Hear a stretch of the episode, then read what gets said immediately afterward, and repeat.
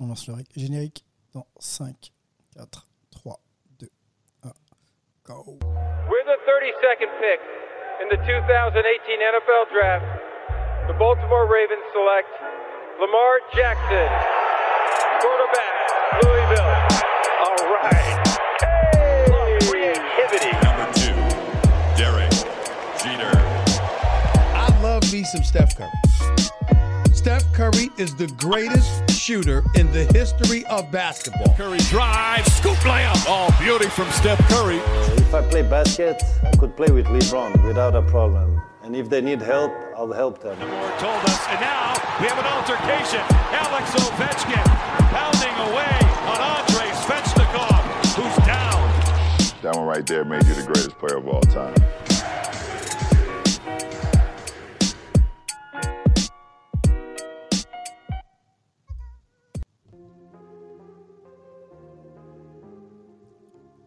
Bonjour à tous, bonjour à toutes, heureux de vous retrouver. On va, on va parler de NBA dans, dans Hype aujourd'hui. On est, euh, on est en playoff, euh, les matchs se succèdent et le niveau monte. On va faire le point euh, avec les consultants qui suivent bien sûr tous ces matchs pour, pour Hype et pour leur propre compte et plaisir. Et on va accueillir un, homme qui est allongé je ne sais où du côté de New York. C'est Antoine. Salut Antoine. Ouais, ça va, ça va. Mais je suis pas du côté de New York, justement. Je suis, je suis à Omaha, encore dans le Nebraska. Je finis la natation là, des qualifs olympiques pour l'équipe américaine. Euh, donc, effectivement, je me suis euh, accordé une petite euh, après-midi euh, champêtre, euh, allongé dans l'herbe. Mais j'en fume pas, donc ça. Le mec, le mec a, t'en fumes pas. Bon, tu fais ce que tu veux en même temps. hein. Euh, le mec a tellement bossé que là, il prend un peu, un peu de temps euh, pour, pour récupérer. Euh, vous le voyez pas, mais les lunettes sont, sont funky. La chemise aussi. Le gars est là, quoi. Le gars est là. Angelo, comment tu trouves, comment tu trouves Antoine Et Comment tu vas? Antoine, on le sent, on le sent serein, on le sent apaisé, tranquille, la joie de vivre, la sérénité et, quelques obscénités en coulisses aussi. Ah, Le gars est chaud. Eh, franchement, euh, asseyez-vous. Je sais pas où vous êtes. Si vous en mode footing, je ne sais pas. Posez-vous et écoutez euh, Antoine. Je pense qu'il va nous faire du, propre aujourd'hui. Du côté de San Francisco, Mel aussi, il doit être bien, je pense. Le soleil, euh, la plage non loin, et puis et puis la vie, la vie californienne. Forcément, ça ça donne le sourire. Comment tu vas, euh, Mel?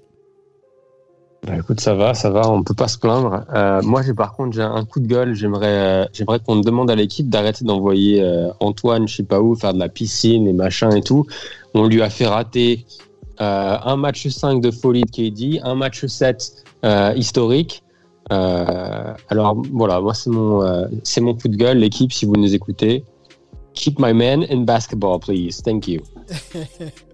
Bon, bah, de toute façon, que C'est un, c'est un peu pour ça aussi que, que je me rééquilibre euh, là, euh, en, en me relaxant un petit peu pour évacuer le, le truc. Eh ben, rééquilibre-toi. Reste allongé surtout. Moi, je te trouve bien là. On va, on va y aller ensemble. Mais si on a pas mal de choses à dire, euh, notamment une grosse, grosse rubrique news. Il s'est passé pas mal de choses en NBA cette semaine, euh, en coulisses, sur les terrains et, et- en dehors. On se fait le point et ensuite, on va bien sûr analyser euh, les playoffs NBA euh, de folie. On y va.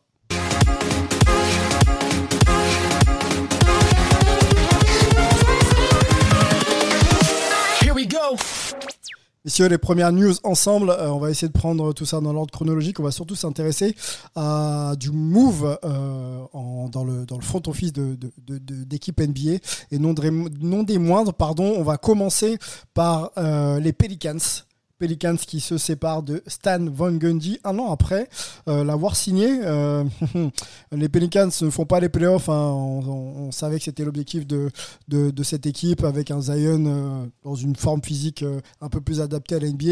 Ils n'ont pas goûté aux playoffs cette année. Échec, à mon avis, pour, la franchise. Et, Stan Van Gundy en- en fait les frais. Angelo, est-ce que tu es surpris par ce départ, en quelques mots? Est-ce que c'est pas un peu rapide?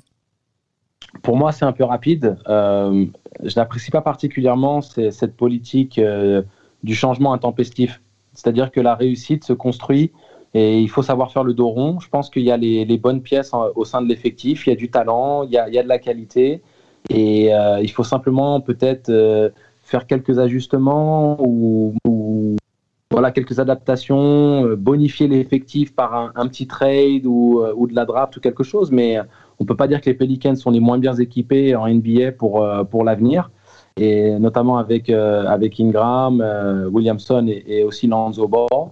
Et donc, voilà, ça me, ça me chagrine un petit peu parce qu'au, parce qu'au final, on, on, présente un technicien comme étant un homme d'expérience qui est à même d'amener ce groupe quelque part et qu'au bout d'un an, même si c'est assez décevant, on, on jarte le truc. Donc, euh, c'est une communication contradictoire et, et, on voit ça très souvent en France, on voit ça un peu en Europe aussi, où c'est toujours cette recherche de, du résultat instantané. Mais euh, l'argent ne fait pas tout et euh, il faut savoir construire sur la durée. Il y a un problème hein, dans, le, coaching staff au niveau des Pelicans. Antoine, je ne sais pas ce que, ce que tu en penses. Je crois que Zion a, connu son, enfin, va connaître éventuellement un troisième coach euh, en, en, quatre, en trois, ou, trois ou quatre saisons. Ça fait pas beaucoup quand même de changer comme ça tous les ans de coach? Bah, C'est-à-dire qu'on a un peu à faire une franchise traumatisée par euh, le départ de Anthony Davis. Euh, donc ils se disent qu'il faut absolument tout faire pour notre superstar euh, qui maintenant est Zion et que bah, s'il n'est pas content, il faut qu'on lui montre qu'on qu change des choses, machin et tout. J'imagine que du coup, le courant ne devait pas passer de ouf entre Stan Van et Zion. Donc du coup, bah, on, le, on le jarte pour rassurer Zion, sauf qu'en fait, bah, ça reste un jeune et que je suis pas sûr qu'effectivement tu lui donnes une bonne leçon euh, quand tu fais ça. Donc je rejoins un petit peu Gélo là-dessus. Maintenant, euh, de toute façon, on est dans une NBA où les joueurs, et surtout des joueurs avec euh, un poids, une aura comme celle de Zion, bah, ont pris la main sur pas mal de choses.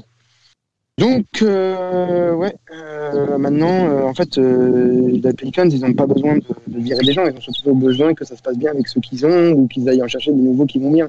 Donc, bon, ils pensent que c'est aller vers un, un, nouveau coach. On verra, mais vous ne plantez pas parce que là, sinon, vous continuez de vous tirer des balles dans le. Quoi. Yes. Allez, Antoine, c'est pas?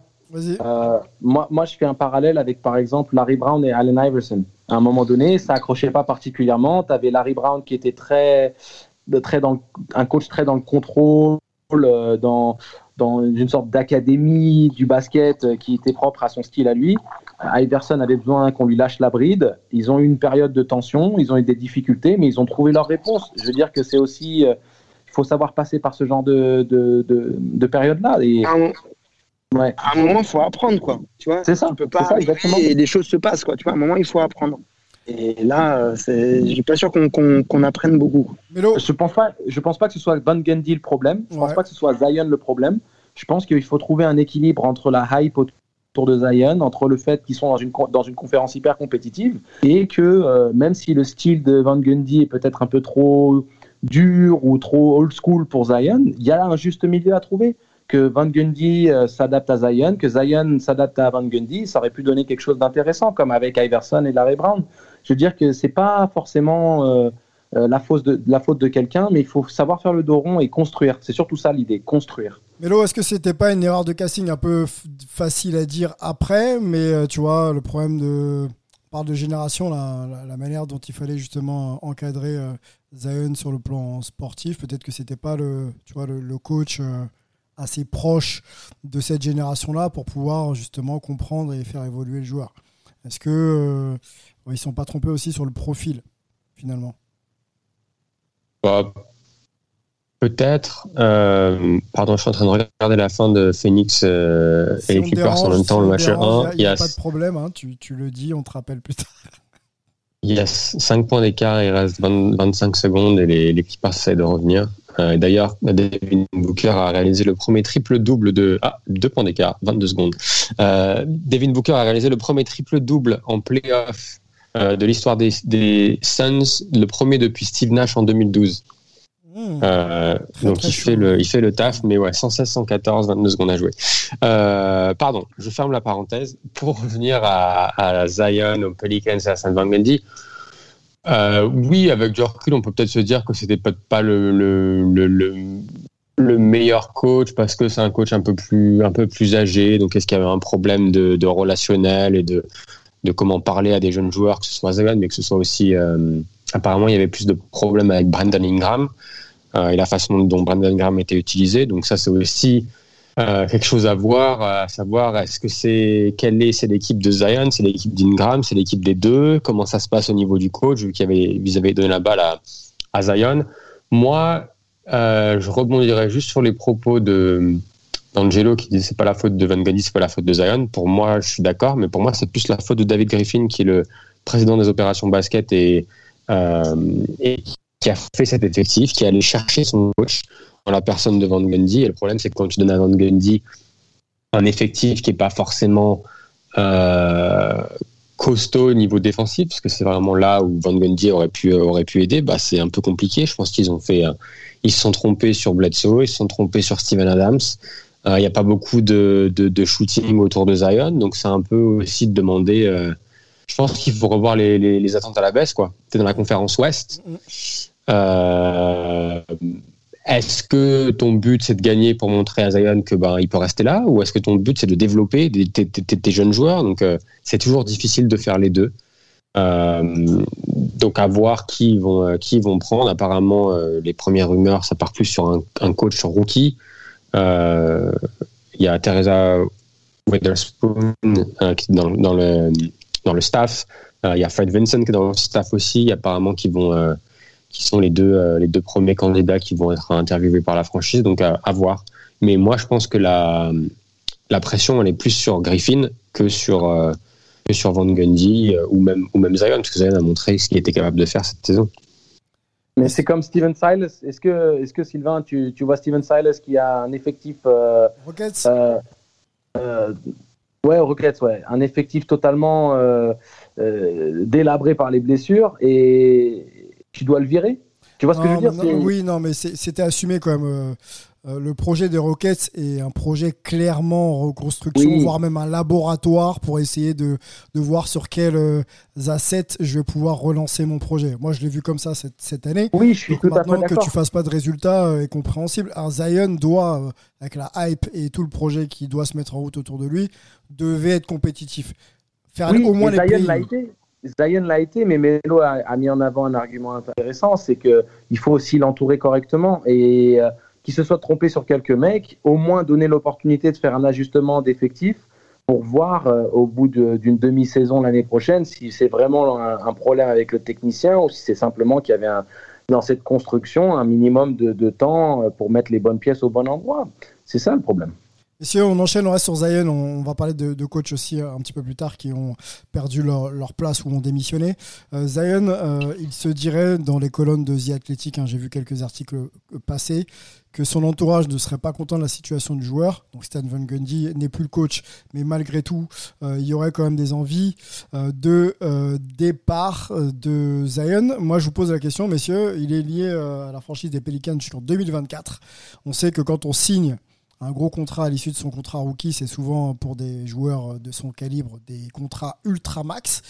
Mais si on est tradé ou si on change de team, on peut perdre ce pactole. Est-ce que euh, Zion peut se permettre euh, de demander un trade et d'obtenir son trade et de passer à côté d'un contrat euh, à la, à la Luka Doncic par exemple?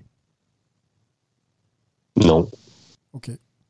Non, c'est, je veux dire, vu les problèmes, les pépins physiques qu'il a eu dans le passé, à mon avis, tu, Il faut tu baisses la tête, tu vas jusqu'au, ouais, tu vas jusqu'au bout, tu signes ton contrat à 200 millions et après tu peux demander, euh, tu peux demander ton transfert, mais euh, je le vois mal essayer de forcer un, forcer un transfert maintenant, ça paraît. Et puis même, c'est un peu bizarre, mais bon. C'est super mal conseillé les les gens qui, qui sont là dans les oreilles des joueurs euh, avec, on va dire, des motivations. Euh, qui pour moi ne sont pas forcément les plus appropriés euh, vis-à-vis du stade de la carrière du, joueur. Euh, il faut pas tout confondre. Tout le monde n'est pas conseiller fiscal, tout le monde n'est pas agent de joueur, tout le monde n'est pas coach, tout le monde n'est pas spécialiste du game. Oui, tu peux être un ami, un proche, un, membre de la famille du joueur, mais il faut aussi recadrer les choses. Il faut aussi ne pas être. C'est ça qui est compliqué. Hein. C'est pour un joueur de réussir à, à bar barricader tout ce qui concerne les décisions à prendre, euh, terrain, carrière et autres. Euh, on peut aimer les gens qui nous entourent, mais il faut faire attention tout de même parce que là, tous ces conseils de départ sont, sont pour moi très, né très néfastes à son, à son avenir proche. Drafté en 2019, si je me trompe pas, les gars, corrigez-moi, j'ai j'ai pas mes notes sous les yeux. Antoine, euh, on attendait éventuellement. On va faire rapide sur Zion, mais c'est quand même intéressant de développer euh, cet axe-là. On l'attendait du côté de New York, gros marché à New York. Il a atterri aux Pelicans. Euh, on est content d'arriver en NBA parce que c'est le but ultime d'un joueur, mais euh, clairement, peut-être que c'était pas la destination attendue du joueur et de l'entourage du joueur. Est-ce qu'après avoir vu deux saisons le projet de la franchise, ils se disent pas bon, il faut qu'on fasse quelque chose parce qu'il n'est pas dans le, marché dans lequel on aimerait le voir évoluer sur le plan marketing aussi. hein. On sait que des, des KD sont, sont là où ils sont et ça marche très bien pour eux. Euh, du côté de San Francisco, euh, Melo, tu sais, euh, c'est mieux que nous, nous que le marché est intéressant aussi pour faire du business autour de sa carrière et que euh, la Nouvelle la Nouvelle-Orléans, pardon, c'est pas non plus euh, voilà, hein, c'est Ah, mais. Ouais, mais ça, je trouve ça, je suis pas d'accord avec ça parce que je suis désolé, t'es dans une, dans une ère où tu peux de toute façon.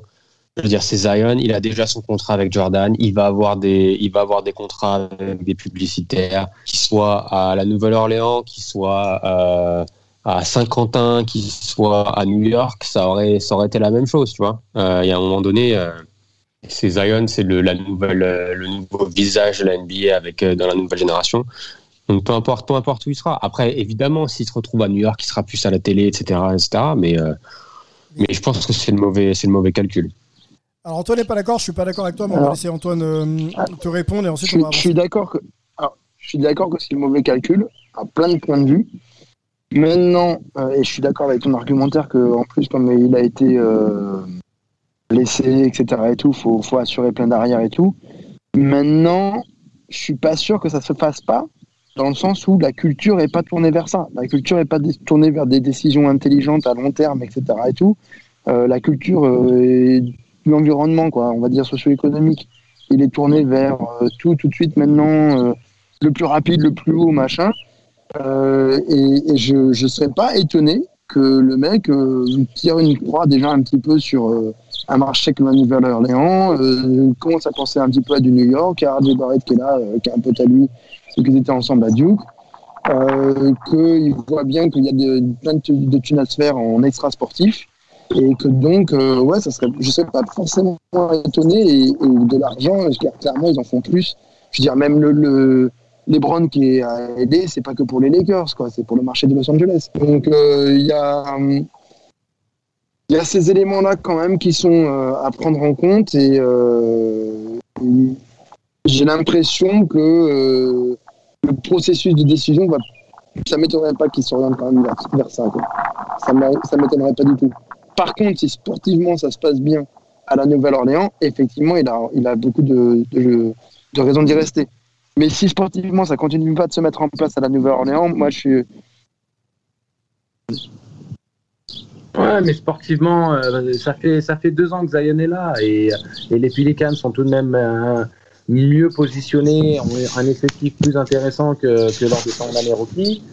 Euh, à un moment donné, il faut aussi avoir un minimum de cohérence. Lui, il n'a pas été irréprochable, il a souvent été blessé, il a encore beaucoup de choses à prouver en tant que basketteur. Son potentiel est indéniable, ses qualités euh, marketing sont indéniables, mais euh, faut pas mettre la charrue avant les bœufs. Pour moi, euh, je, préfère les histoires comme avec des joueurs comme Yannis Antetokounmpo, Steph Curry, euh, Damian Lillard, où tu construis ta legacy, tu construis ton, ton parcours et, ton histoire avec cette franchise. Et si tu vas au bout des choses, un peu comme avec Kevin Garnett et, les Minnesota Timberwolves, où après euh, presque une décennie là-bas, tu peux aller que en finale de conf et, encore, c'est vraiment euh, le maximum du max euh, de- des capacités de cette franchise et que tu partes après à Boston ou dans un plus gros marché. Là, je le respecte, mais qu'au bout de deux ans, alors que tu n'as pas fait un tiers de tous les matchs disponibles depuis le début de ta carrière, où tu parles déjà de te barrer dans un autre marché, moi j'ai un, peu, j'ai un petit peu du mal avec ça. Soit irréprochable au niveau sportif avant de vouloir demander un transfert. Messieurs, avançons. On va du côté de Dallas. Il y a pas mal de choses qui, se sont passées pardon du côté de Dallas. L'historique GM Donnie Nelson, 24 ans dans la franchise des Mavericks, a été démis de ses fonctions. on a à la suite de ce départ le coach emblématique, hein, on peut l'appeler comme ça, Rick Carlisle, emblématique champion NBA avec Dallas en 2011, qui quitte le navire. Euh, pas mal de changements. La légende Dirk Nowitzki revient en tant que conseiller aussi également, conseiller euh, euh, spécial auprès de, auprès de Marc Cuban. Hein. c'est ce que moi j'ai vu passer, messieurs. Vous pourrez, vous pourrez compléter. Euh, Mélo, je sais que tu as suivi ça un petit peu de près. Est-ce que tu peux nous refaire vite fait la, chronologie, un peu l'historique aussi des, des du rififi qui s'est passé un peu en interne Parce que justement, ce jeu de chaise musicale est lié à peut-être des dissensions internes dans, dans, le front office de Dallas. Euh, ouais, ouais. Euh, juste avant, pour euh, donner un peu plus de contexte par rapport à la décision de, de, Zion, les Pelicans peuvent lui offrir 211 millions sur 5 ans à l'été de 2022 comme extension, et les autres équipes pourront seulement lui offrir 148 millions. Donc il y a quand même 60 millions à laisser sur la table. Donc bon, bon. c'est pas c'est pas rien. pour Dallas, ouais, Dallas ça a été Ouais, c'est un peu le bordel à Dallas. Euh, je pense qu'il y avait, il y avait des problèmes entre euh, Doncic et euh, Eric Carlisle. Apparemment, il y a des problèmes avec Doncic et certaines personnes du front office, notamment. Euh, et corrigez-moi les gars si je me trompe sur son nom, mais c'est Bob Vulgaris. Vulgaris, c'est ça. Tout à fait. C'est ça, ouais. C'est ça qui était un ancien, euh, un ancien parieur qui a fait fortune euh, sur, les, sur les paris sportifs, notamment au basket, et qui a été en fait recruté par Marc Cuban parce, de par en fait ses analyses, euh, ses analyses basket. Et donc il était, il est rentré dans le front office et en fait il a très vite pris sa voix avait beaucoup plus de poids parce qu'il était proche de Cuban et donc du coup il y avait une sorte de de, de, de problèmes de. C'est ça, exactement. C'est-à-dire que les, les, autres équipes ne savaient pas vraiment si Donnie Nelson avait toujours le, le, le, dernier mot ou si c'était notre ami Bob Vulgaris qui était, euh, qui était, qui était là-dessus. Donc il y a un article de The qui est sorti sur ça en disant que Doncic ne peut pas blairer euh, Vulgaris et que Vulgaris est aussi quelqu'un d'assez euh, euh, qui a pas des, people skills comme on dit aux États-Unis, il a du mal, il sait pas vraiment comment aborder les, gens et comment leur parler. Donc, euh, donc, euh, donc, du coup, il y a cet article qui sort. Euh, Marc Cuban dit c'est de la, c'est de la merde, c'est pas vrai, c'est pas vrai. Deux jours plus tard, on apprend que Donnie Nelson et les Mavericks ont décidé de, de se séparer d'un commun accord. Euh, ce qui veut plus ou moins dire qu'il s'est fait virer, mais qu'on essaye de, de, de, ne pas l'enfoncer. Donc on dit qu'il a été, euh, que c'est un commun accord. Et le lendemain, Rick Carlisle décide de ne pas revenir, alors qu'il me semble qu'il a encore un ou deux ans de contrat avec Dallas, et il décide de partir également. Et euh, Carlisle et Nelson, ouais, Carlisle et Nelson étaient, étaient, étaient, assez proches, ils bossent ensemble depuis, euh, de, depuis des années, donc c'est assez, assez intéressant de voir comment tout ça, ça va euh, sur quoi ça va déboucher Parce que bon, on a quand même un Doncic qui est, c'est pareil, c'est la même la même question qu'avec. Un été assez intéressant parce que Doncic arrive à la fin de son contrat rookie. Et, euh, et, on doit le re-signer. On parle d'une extension max. J'ai quelques euh, chiffres, messieurs, sous les yeux. Ça irait jusqu'en 2027. Donc de 2022 à 2023, il pourrait euh, toucher jusqu'à 34,7 millions de dollars. Ensuite, ça monte à 37,5, 40,3, 43,1 pour finir en 26-27 à 45,9. Est-ce qu'il faut euh, sécuriser vite euh, le Réfifi, euh, en tout cas essayer de, de clôturer l'affaire pour signer Doncic rapidement, ou est-ce que ça pourrait mettre un peu en péril la signature, la prolongation plutôt de, de Lucas non. non? Non, je pense que c'est, pour moi en tout cas, et lui l'a, déjà dit d'ailleurs même après la saison, sans, sans le dire, mais en disant, quelqu'un lui a posé la question, il a dit à ton avis, je veux dire, c'est le même, pour moi, c'est le même euh, raisonnement qu'avec Zion, c'est-à-dire que tu peux peux pas passer à côté de, de, de, ce type d'argent. Euh, alors, il va signer son contrat euh, là cet, cet, cet, cet été, et, euh, et, après, par contre, il peut mettre la pression sur les sur les Mavs en leur disant, bah écoutez, ouais, si on continue à aller au premier tour, mais euh, mais on se fait on se bat au premier tour encore. Moi, je veux je veux partir, je veux aller à LA, je veux aller ici, je veux aller là-bas. Euh, et déjà, je pense qu'il va avoir assez. Déjà, il va avoir une, voix prépondérante dans le dans le choix du nouveau coach et aussi dans qu'est-ce qu'ils font avec euh, avec Kristaps Porzingis aussi? Est-ce qu'ils le gardent? Est-ce qu'il faut aller chercher quelqu'un d'autre? Euh, Donc donc c'est un peu. Est-ce qu'il prend pas un peu de poids, notre ami Doncic, un peu dans, dans les décisions et, vous voyez, dans les réflexions un peu stratégiques de la franchise? J'ai l'impression que euh, Vulgari, c'était pas son gars apparemment, donc ça y est, c'est out. Rick Carlisle, c'était compliqué, c'est out. Il va signer Max. Il est, le gars, il est, dans une bonne, bonne posture pour pouvoir justement négocier euh, pas mal de. C'est la, nouvelle génération, euh, Sylvain. C'est qu'on est dans une génération où maintenant euh, euh, les joueurs s'éduquent d'une certaine manière. Euh, ça ne veut pas dire qu'ils sont éduqués, mais ils s'éduquent. Et il y a une nuance importante dans ce que je dis. Euh, et euh, ils ont conscience de leur, euh, de leur pouvoir, de, euh, de l'impact qu'ils peuvent avoir euh, de par euh, l'importance euh, de leur contrat et, et, euh, et, de leur rôle au sein d'une franchise. Donc à partir de ce moment-là, Doncic, euh, qui aussi s'affirme, hein, c'était un jeune homme en Euroleague, il avait 17 ans, 18 ans, maintenant la vingtaine passée, et il rentre dans, dans, 22 dans ans. on va 22 dire, ans. voilà, exactement, 22 ans. C'est c'est un mec qui est potentiel MVP, qui fait des performances de MVP, qui joue comme un, comme un MVP, qui a besoin d'être entouré pour pouvoir euh, performer encore à plus haut niveau et emmener les Mavericks euh, sur le devant de la scène comme a pu le faire Dirk Nowitzki à son époque. Donc euh, ça va être ça va être intriguant de voir euh, ce qui se passe, mais d'une certaine manière, tous les franchise players maintenant euh, ont cette même dynamique ou cette même volonté d'influencer et de et de prendre euh, des décisions ou, euh, d'être décideur d'une certaine manière jusqu'à un certain niveau. Euh, tel que euh, c'est un peu Kobe Bryant qui a commencé à, influencer ce mouvement hein, quand on y pense. hein. Donc la Mamba mentality qui qui se s'étend maintenant au Devin Booker de ce monde, au Giannis Antetokounmpo, euh, Luka Doncic. Il faut pas oublier qu'au final, tous les joueurs dont on parle dans le podcast d'aujourd'hui sont des joueurs qui ont été challengés euh, à faire des choses par euh, Kobe Bryant.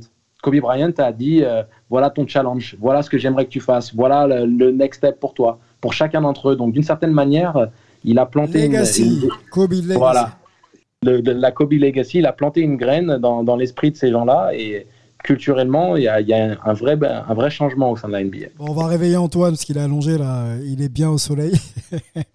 Antoine, on va du côté de la conférence Est. Euh, Scott Brooks, il n'est pas, pas reconduit. Grosse saison quand même de Washington hein, en double. Deux salles, deux ambiances. On se souvient du début de saison un peu Qatar. Et ensuite, ils accrochent quand même euh, un spot en play-in et les playoffs derrière. Euh, voilà, on sentait quand même qu'il se passait quelque chose avec Westbrook. Euh, tu vois, l'affiliation entre les deux, on sait que ça marche. Qu'est-ce que tu penses de, cette non-reconduction?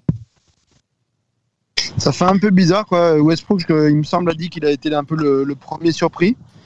Euh, et le dernier à demander ce genre de choses, quoi, tu vois, parce qu'il avait effectivement une très bonne relation euh, avec euh, Scott Brooks. Du coup, on se demande un petit peu ce qui va se passer du côté de, DC, mais bon, de toute façon, Westbrook, il joue comme il joue, quoi, qu'il a un coach qui, le, pousse ou pas. Après, c'est toujours mieux quand tu as un coach avec qui tu t'entends bien, il va essayer de te mettre dans des bonnes dispositions, mais de toute façon, Westbrook joue à 100% euh, tous ses matchs. Mais ça va quand même être intéressant de voir un petit peu là ce qui se passe derrière. De toute façon, Washington, c'est pas optimal. Donc, euh, voyons un petit peu euh, ce que ce qu'ils vont vouloir un petit peu chercher. Je me demande moi quelle direction ils cherchent en fait. Alors évidemment, ils veulent euh, faire des playoffs et essayer de performer. euh, voilà, dès l'an prochain, c'est ça- c'est normal. Ils sont pas dans un processus de, de reconstruction. Ils ont un Bradley Bill qui est sur un marché qui est free agent l'été prochain, c'est ça, il me semble. Tout à fait. Donc, donc ouais, ouais, ils se disent bon bah on va pas prendre euh, trop de risques, on va tenter un truc dès l'année prochaine. Faut voir si ça va payer quoi. Mais je, je sais pareil, je me demande si le choix de la continuité aurait pas été mieux d'essayer de se dire bon bah maintenant qu'ils ont commencé à voir un peu à peu près comment ça se passe et comment ils peuvent euh, s'ajuster, ils avaient fait une bonne fin de remontée en fin de saison. Bah essayer de continuer plutôt sur cette lancée et voir un petit peu ce que ça donne l'an prochain quoi, un petit peu euh, pas dans des proportions aussi dingues euh, que les Suns, mais bon, euh, les Suns, il y avait eu un bon épisode dans la bulle. Là, tu peux te dire, il y a eu un bon épisode en fin de saison. essayer de jouer le, la carte de la continuité, euh, surtout quand t'as un Westbrook qui s'entend bien avec Scott Brooks. Et, mais bon, on verra. On verra, mais je suis un peu. je- ouais, je- j'ai pas trop vu venir celle-là, quoi. J'ai pas trop compris. Ouais, c'était un projet lancé. A Sylvain. qu'ils vont repartir un peu de, tu vois, de- du step euh, zéro, quoi. Ça fait bizarre. Ouais, euh, Angelo. Ouais. J'aime pas du tout. J'aime pas du tout cette décision des, des Wizards. Ça me fait penser à la à l'éviction de, Mike Malone euh, du côté de Sacramento à l'époque où euh, il se passait des, des bonnes choses, euh, notamment avec euh, Cousins qui commençaient à avoir un meilleur comportement. Il y avait une certaine continuité, il y avait des bons résultats et ou en tout cas des résultats encourageants. Et derrière, tu, tu vires Malone qui était le coach qu'appréciait euh, des Marcus Cousins et c'est parti en sucette. Donc, comme tu dis, Westbrook, peu importe le coach, il jouera comme il joue, mais la dynamique positive de la fin de saison, euh, la continuité dans le travail, pour moi, c'est important. Une fois de plus, on veut, chercher à faire des miracles euh, avec un one-shot, euh, essayer de trouver le magicien qui va pouvoir euh, créer une dynamique. qui permettrait aux Wizards d'être la surprise de l'année, j'y crois pas trop, pas avec l'effectif qu'ils ont, et je trouve ça mal calculé. c'est pas, pour moi, c'est pas une bonne décision. Même si c'est pas forcément un technicien que j'apprécie particulièrement. hein. Je parle vraiment de, du contexte des Wizards. Bon, affaire à suivre. L'été va s'annoncer aussi, euh, à mon avis, euh, actif, hein, parce que Bradley Bill, on l'a dit, euh, soit on le re-signe, soit on peut le perdre. Il va falloir discuter aussi de son cas très rapidement. Bradley Bill qui va jouer pour Team USA si tout se passe bien. On aura peut-être un petit mot de- du roster quand il commence un peu à se, à se consolider en fin, en fin de podcast. On verra si on a le temps, messieurs. On avance. Euh, je voulais évoquer avec vous les, euh, All NBA First Team. On va commencer peut-être par, euh, par les rookies. Tiens, les rookies, messieurs. Déjà, on a un Rookie of the Year. On l'avait pas quand on a enregistré il y a quelques semaines ensemble. La Melo Ball, hein, messieurs, c'est le nom qu'on avait cité nous ici. Euh, on sait que Basket USA était plutôt pour Anthony Edwards. Euh, les performances d'Anthony Edwards sur le plan individuel, ok. Par contre, le bilan collectif, non. La Melo Ball en playoff, euh, le talent du joueur, cette capacité à, tenir déjà une équipe en étant point de garde en NBA à, ce, à, ce- à cet âge-là, c'est quand même quelque chose de très très important. Il l'a fait. Il est rookie de l'année, messieurs. Arrive en deuxième position, je crois que c'est Anthony Edwards. On a, on a euh, Tyrese Halliburton en 3, euh, Sadiq Bey en 4, et puis euh, Jason State de Houston en, en 5. Pourquoi ça rigole? Pourquoi ça rigole, messieurs? Dites-moi. Ça rigole parce que Antoine avait compris un rookie au Zaïre. Ah non, non, non, non. Rookie of the Year. J'ai pas ton accent, mon ami. Je, je suis désolé. On bosse pourtant, mais, mais je l'ai pas encore. Voilà pour, le, pour la, la First Team. Mais si on va pas aller au- au-delà, rapidement, parce qu'il faut qu'on avance. On a oublié quelqu'un, il y a une surprise. euh, Bon, il y a juste, il y a juste Anthony Cole qui euh, a manifesté, euh, on va dire, sa frustration de pas avoir été, euh, de pas avoir été parmi les élus. hein. Mais euh, ça va sûrement euh, nourrir euh, le feu intérieur du, bonhomme qui est plein de confiance en lui et, de qualité euh, sur le terrain. Donc, euh, Cole Anthony, pardon. Ouais, ouais, réaction bizarre. Mais réaction bizarre parce que euh, Emmanuel euh, Quickley, qui est dans la, la deuxième équipe euh, des rookies de l'année, a fait une me- meilleure saison que, le- que lui et, et- et de loin.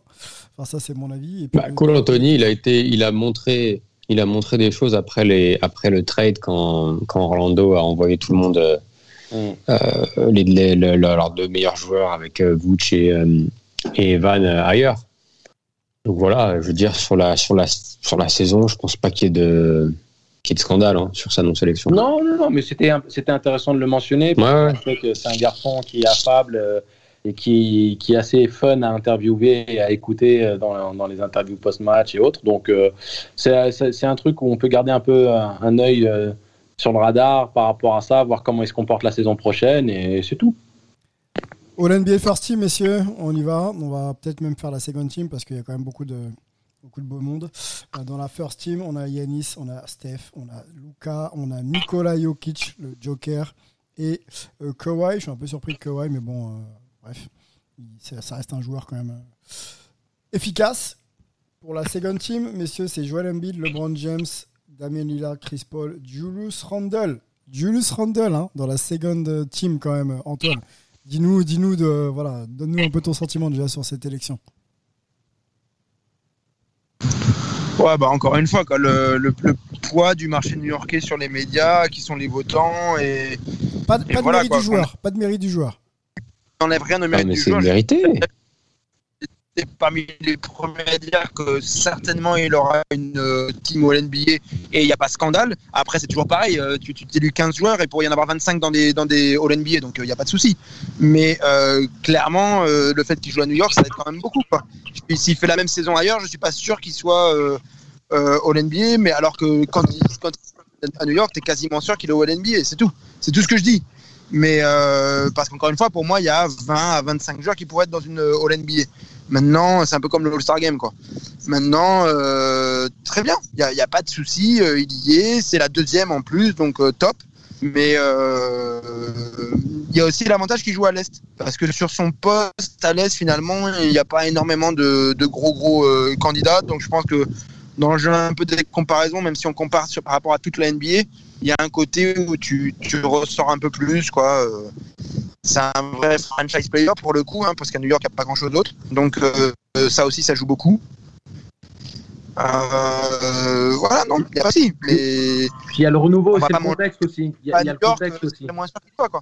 Non, mais il y a le contexte aussi, Antoine. C'est-à-dire que même si c'est le marché new-yorkais, c'est surtout le fait que les, les, les Knicks étaient absolument moribonds et qu'il il a, il, il a participé à cet effort, bien entendu, aussi grâce à Je l'apport de peux dire que c'est la hype de New York quoi, qui l'a aidé. Quoi. Alors pour moi, c'est au-delà de la hype, c'est vraiment la métamorphose d'une franchise qui était euh, au fond du gouffre. Et donc euh, d'être euh, d'être revenu euh, comme un, un contender euh, légitime à l'Est, euh, une équipe de playoff légitime, euh, ça a été quand même un gros bond en avant qui peut-être a influencé encore plus le fait qu'il aille en second team. Comme le disait Antoine, il ferait une belle saison comme ça dans une équipe euh, lambda à l'Est, peut-être un, un- une équipe playoffable, un peu comme Indiana ou autre, euh, mais pas forcément euh, dans la difficulté depuis une décennie. On prend peut-être pas en considération de la même manière. Alors que là, les Knicks, pas de playoff depuis le départ de Carmelo Anthony, et ils sont au fond du gouffre, ça ressemble à rien le jeu qu'ils pratiquent. Et, euh, et maintenant, ils reviennent avec la hype, bien entendu, mais aussi une réelle sensation que du côté de New York, si on continue à rajouter les bonnes pièces autour de Julius Randle, sous l'imp- sous l'impulsion de Tom Thibodeau, bah, ça peut être une équipe dans le top 4 la saison prochaine ou dans les années à venir, tu vois. À l'Est, hein, bien entendu. hein. NBA, euh, All NBA Third Team, messieurs. On a Bradley Bill, on a euh, qui est-ce qu'on a dedans? Jimmy Butler, on a Paul George, on a Rudy, le français. Très très grosse saison euh, du français, meilleur défenseur de l'année hein, pour la troisième année, troisième fois pour lui, pardon. Et Kyrie, Kyrie qui est, euh, malgré quelques blessures, quelques pépins, un joueur euh, fantastique et qui, est, qui- voilà, qui reste un, un meneur d'élite. Voilà, messieurs, pour les 15 noms. Il fait, illustrés dans cette il fait une saison. Kyrie qui fait une saison 50-40-90, Ouais. ce qui reste historique avec moins de matchs. Donc euh, il fallait le, il fallait le souligner d'une manière ou d'une autre et donc euh, c'est pas c'est pas trop mal. Rudy il est un petit peu abonné maintenant euh, au NBA Teams, euh, particulièrement la troisième. Euh, donc euh, ça me paraît relativement logique aussi quand tu fais la meilleure saison de l'histoire individuellement. Donc ouais ouais non il n'y a pas de pardon en défense. Donc du coup je sais pas moi tout, tout m'a l'air assez logique quand même. Vous voyez des scandales vous? Scandale, non. Non, il n'y a pas de scandale. Après, par contre, tu peux te poser la question de LeBron qui a joué euh, à peine, je crois, 60% des matchs cette saison. Est-ce que est-ce qu'il faudrait des critères sur le nombre de matchs joués ou pas? Euh, Après, Non. non? Ah, Donc si tu joues si tu joues 20 matchs, tu Non, fais on 20 est bien super matchs, tu es on est bien d'accord que l'extrême ne, ne sera pas un critère. Par contre, quand tu es LeBron et qu'à chaque fois que tu vas sur le terrain, tu es performant et que l'équipe est meilleure quand tu es là, Alors, est-ce que Kevin Durant aurait dû être All NBA selon toi? Oui. Ok, il a joué 50% des matchs cette saison.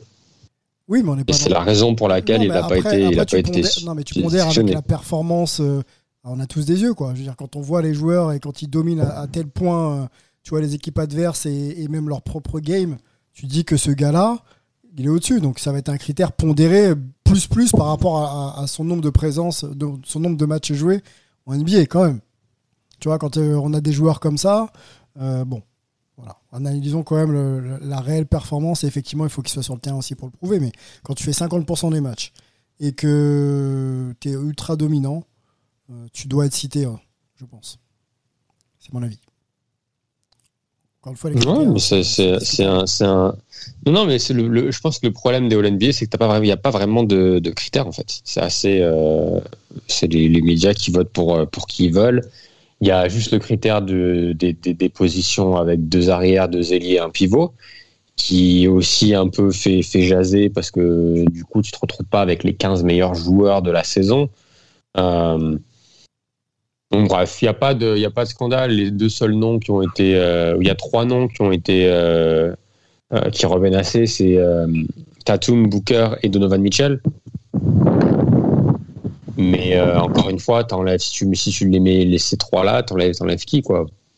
Jimmy Butler, Bradley Bill peut-être parce qu'ils ont leur team a pas, pas fait des, des, des, des, super saisons collectivement. Je sais pas, c'est c'est toujours compliqué de de faire ces votes, mais euh, mais ouais, quand tu vois, quand tu vois ce que fait. euh, alors, je sais que tu voulais parler peut-être un peu de Booker, Sylvain, par rapport à comment on peut analyser ou quantifier son impact. Là, euh, alors ça compte pas dans les votes, mais là, il vient de faire un triple-double avec 40 points sans Chris Paul pour mener les Suns à la, à la victoire dans le game 1.